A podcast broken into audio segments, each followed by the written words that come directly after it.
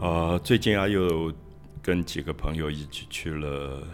六十担山，对不对？六十对担，你以前没有去过吗？以前我没有去过，第一这次次是去第一次去。对我，我是今年尤其三级警戒的时候去了好几次，因为六十担山哈，这个有人念六十石山啊，很不好发音，那有人念六十担山，那当地的人跟我讲。两种完全不一样的讲法，一种说六十担山是因为以前这边的稻田每一年大概收六十担的稻谷，哦所以叫六十担。呃，这个担就是一个单位，单位。嗯，那有人说六十石山，因为我想阿友去的时候有看到，那个山上很多石头，嗯，就一路他们说是摸着石头上山，所以我摸着六十块石头上山。我不知道最后结论是什么，有两派各持己见。可是很有趣，我想它是一个蛮晚开发的，嗯，因为我认识的这个茶园的主人，他们说他们是云林那一带的住户，因为有一个大水灾叫八七水灾，我想你那个时候阿佑还没出生，嗯，呃，我是经历过，大概我小学的时候，八七水灾，云林淹大水，所以有一批受灾户，后来政府就辅导他们往东部迁，嗯，那有一些就迁到了六十担山，嗯，那就自己开发，我所以我想它是一个当时蛮荒凉的。可能只有一些少数的原住民的部落，嗯，那后来开发出很多的，就是金针花的田，对对，所以过去很有名就是金针对花，金针大概花都七月八月去看金针花。可是我很怕人潮，嗯就人多的时候、看金针花的时候，我反而都不去。所以我大概都是春天刚开始，我觉得它很漂亮，是它的那个云雾的缭绕。嗯，所以我就经常住在茶园，那认识茶园的主人，那我也很感动，就是说茶园不大，小小的，那收收的茶叶也不是特别多，可是非常讲究。他就跟我介绍说他的蜜香红茶，那为什么叫蜜香？就是有好像有蜂蜜的香味的，是一种叫做小绿叶蝉。嗯，这种蝉它咬过，嗯，咬过以后它就会留下一些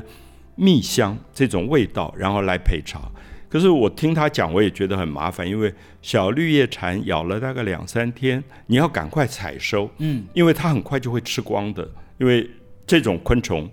很爱吃这个茶叶，嗯，所以你就让它咬，需要它咬，可是又不能让它吃光，嗯。然后我去的时候，他们就刚好采完，就在陪茶。其实我观察到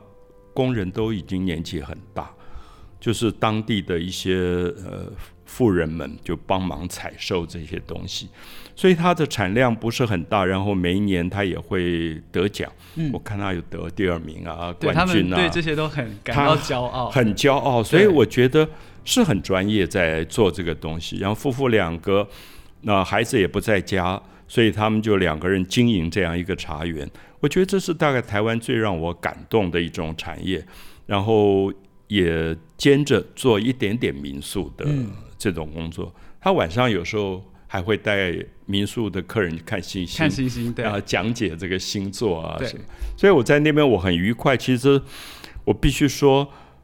他的住房也不是特别豪华，他的用餐也很简单，早餐、晚餐都很简单。可是我很喜欢这种很朴素的地方。我常常去的时候，大概就是我一个人，嗯，就是没有外人在那，所以你也觉得很安静。对，其实这次去啊，因为平常都在台北，可能比较少到华东这边、嗯去。有一个让我真的觉得很感动的东西，像老师刚刚说的，就是他们在介绍所有自己的呃生产的产品，其实脸上都很骄傲。但我觉嗯得是他的这个骄傲，其实就是来自于他对他产品的一些专业跟一嗯些坚持。像呃刚才提到的那个民宿的老板娘，嗯我觉得我大概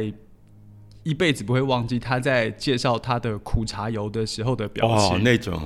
开心哈、 对，就是她觉得她的苦茶油 就是全世界最好的。然 后我也觉得。嗯对， 不，她她有给我们就是试吃了一点，真的好好吃哦，那个苦茶油。那上我上次去的时候，刚好他采收苦茶籽，嗯，然后我帮他剥的，因为我、哦我跟他订了六瓶，嗯，所以他我就说那我也要剥，就一起剥这样。哦，我才知道说那天剥了大概好几箩筐、好几箩筐的。他说总共大概只能榨出十二瓶，哇，所以其实产量非常小。对，那当然，它比外面的一般苦茶油价格高一点，可是我还是觉得你怎么算，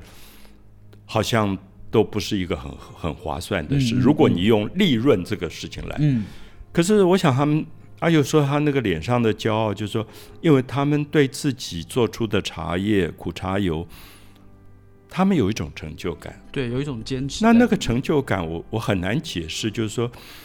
我不晓得现在一般的职场上还能不能继续保有这个东西，就是我去做一个职业养活自己，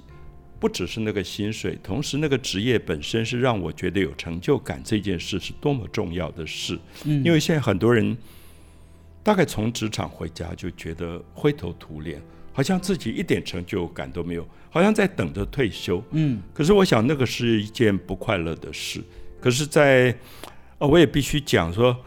还有说东部，可是我记得你上次去东部是到长滨，就海岸线。嗯其实我们知道海岸线跟纵谷不太一样，嗯，海岸线它面对海洋，然后它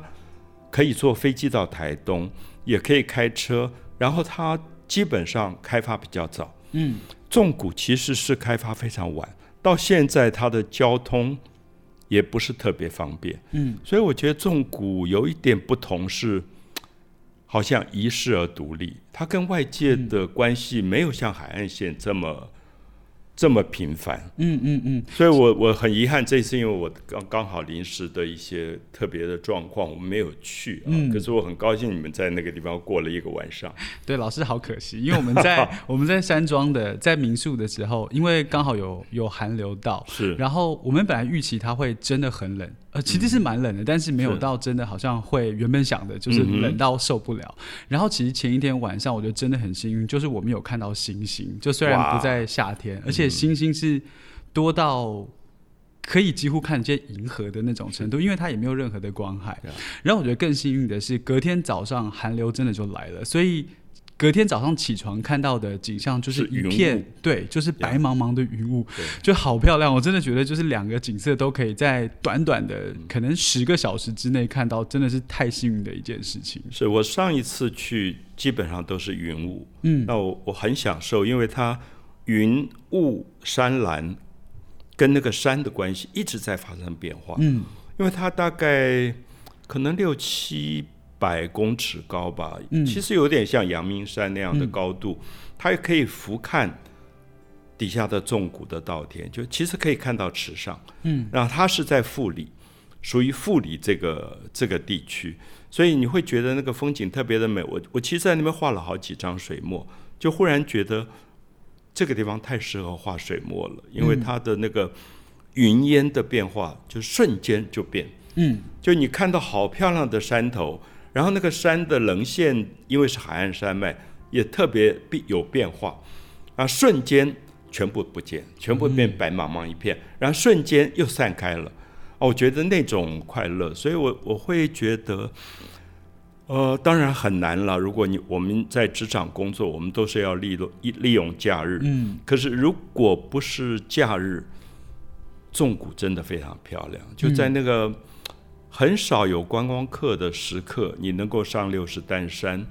那其实旁边还有赤科山，嗯，就是这几个台湾比较晚开发的地区，它还保有非常美的风景，还有生态。嗯，那我也知道那边，呃，有很多的原住民的部落，现在保持得非常好。嗯，他们有时也不让外人随便进去，然后自己用非常原始的生态在经营这些这些农田。嗯，我们大概从呃富里的竹田啊开始进入到六十担山的山脚，然后进去没有多久就会在右侧看到一个妈祖庙。嗯，然后再往里走一点，左边就很大一片地是东富禅寺。那这个禅寺，呃，其实很值得看一下，因为它是以罗汉为主要的一个景点，啊嗯就是我们都知道，我们得到庙里会看到。呃十八罗汉呐、什么的，可是他真的五百罗汉，嗯而且都是真人大小。嗯那罗汉这个，我想借今今天这个机会也谈一下，就是大概在比较早受佛教影响的时候，我们是以佛像为主，就佛像是很庄严的。我自己觉得到唐以后，尤其到宋，你会发现这个佛教原来的神圣性慢慢慢慢改变，变成比较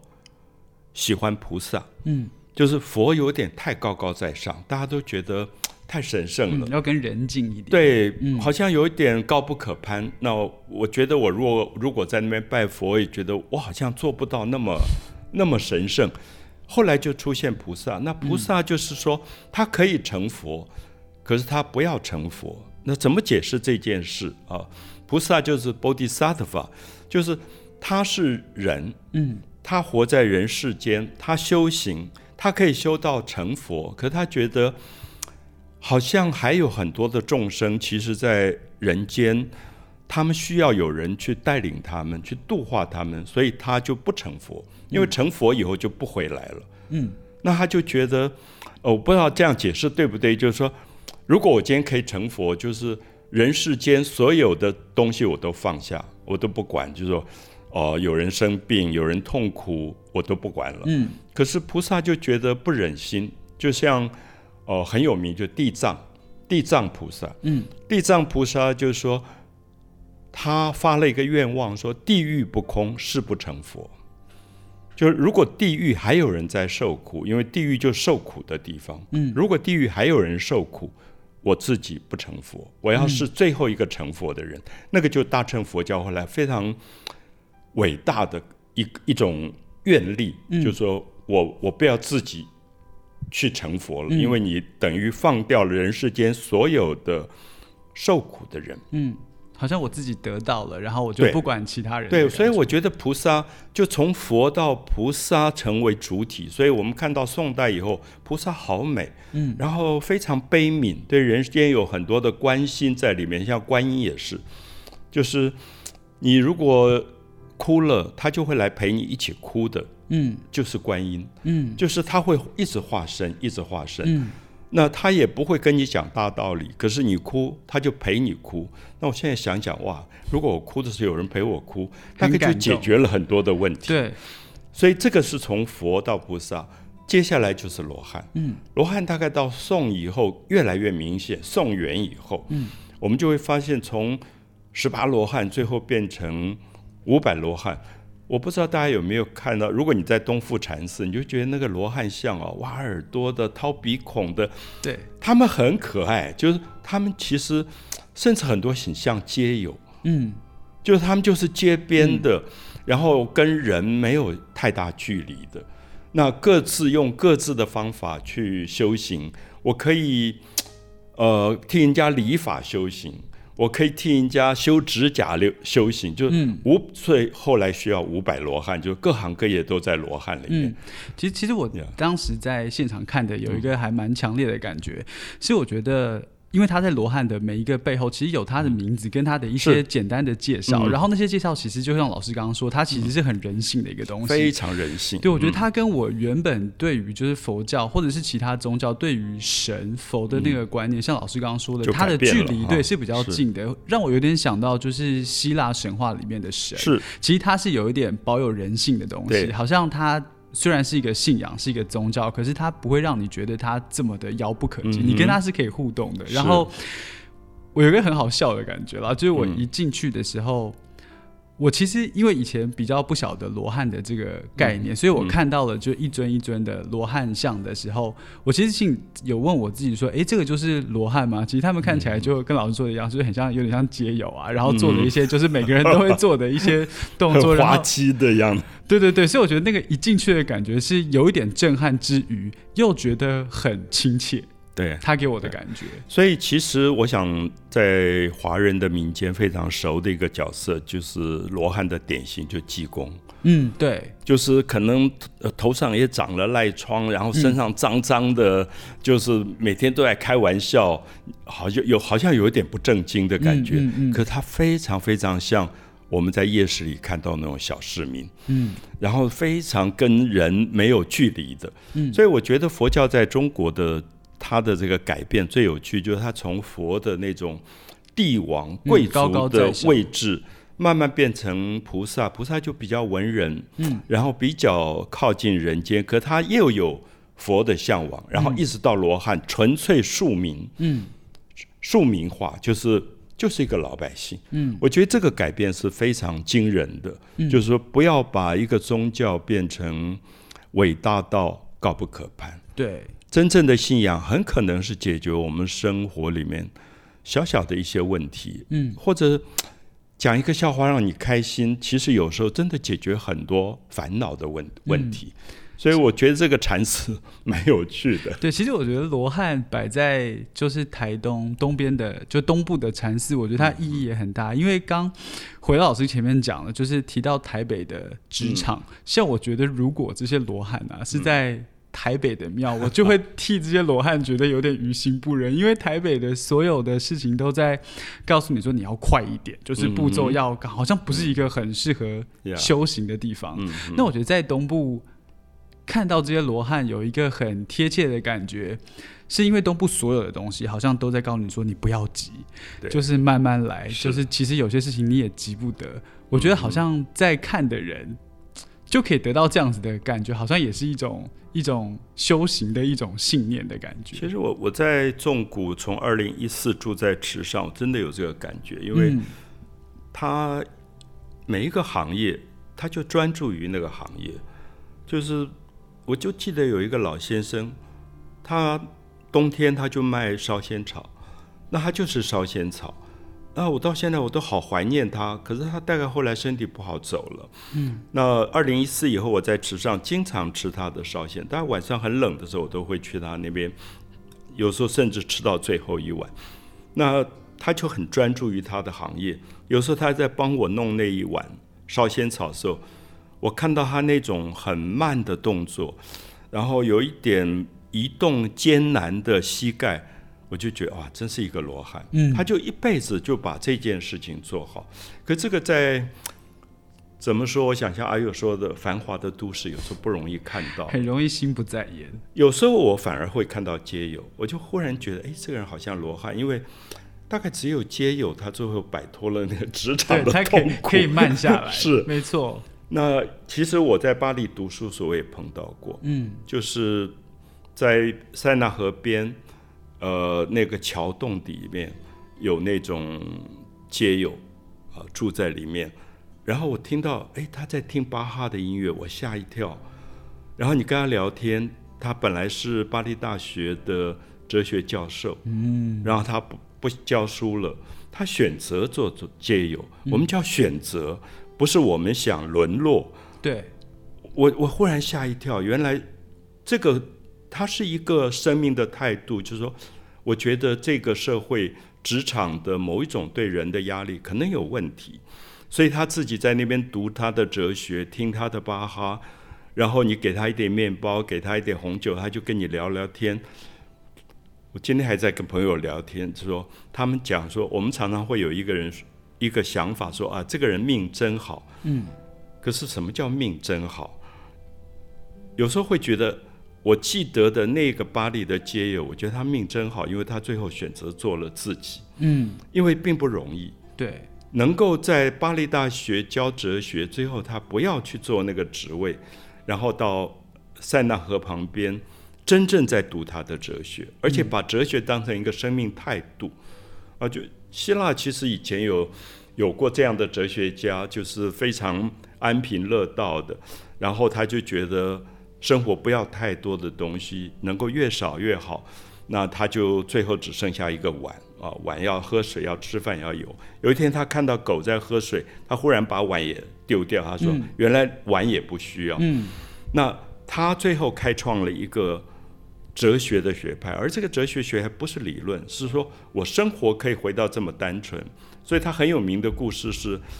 因为他盛名远播，大家觉得他是一个圣贤，所以亚历亚历山大帝后来去找他，希望他出来做官。嗯，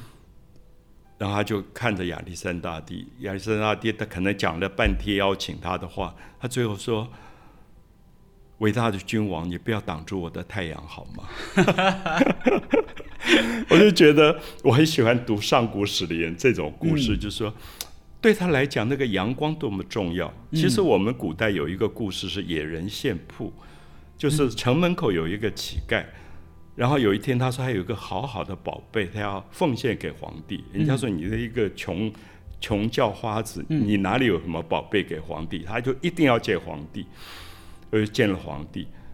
他就跟皇帝说：“你知道今天城门口的阳光多么好，就是我们现在讲野人献曝。他说：“我能够给你，就告诉你阳光多好。”嗯，我我有时候很希望我们社会有这样的人。对，其实刚刚听老师说，就是这些故事或这些举例，我在想，所谓命很好的这件事情，它的先决条件是不是他应该要先认识自己？因为如果我不认识自己，我认识的可能是老板眼中的你，或是是任何人，就是对你。的期待里面的那个你的话，其实你会永远都不晓得原来自己要的到底是什么。还有，我觉得社会价值。嗯社会价值在我们成长的过程，不知不觉，最后像一个牛鼻子上的那个环，嗯，它最后就被牵着走。对，那